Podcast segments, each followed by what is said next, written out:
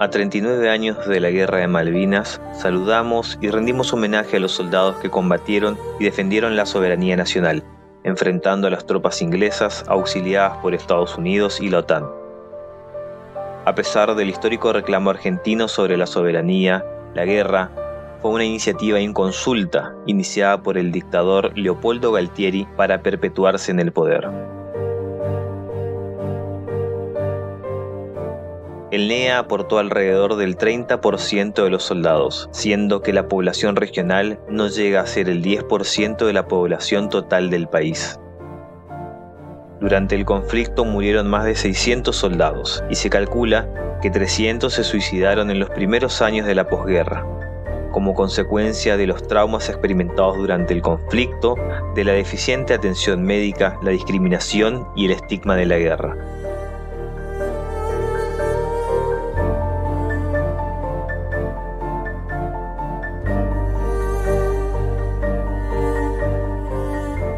Nuestros soldados fueron jóvenes que pusieron su cuerpo y su voluntad en la defensa de la soberanía nacional.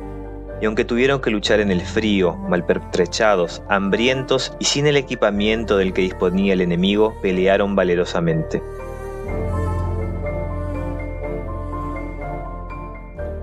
Por los héroes que dieron la vida defendiendo la soberanía nacional y por todas las generaciones de argentinos que soñaron y sueñan con que la bandera flamee nuevamente en las islas, hacemos memoria.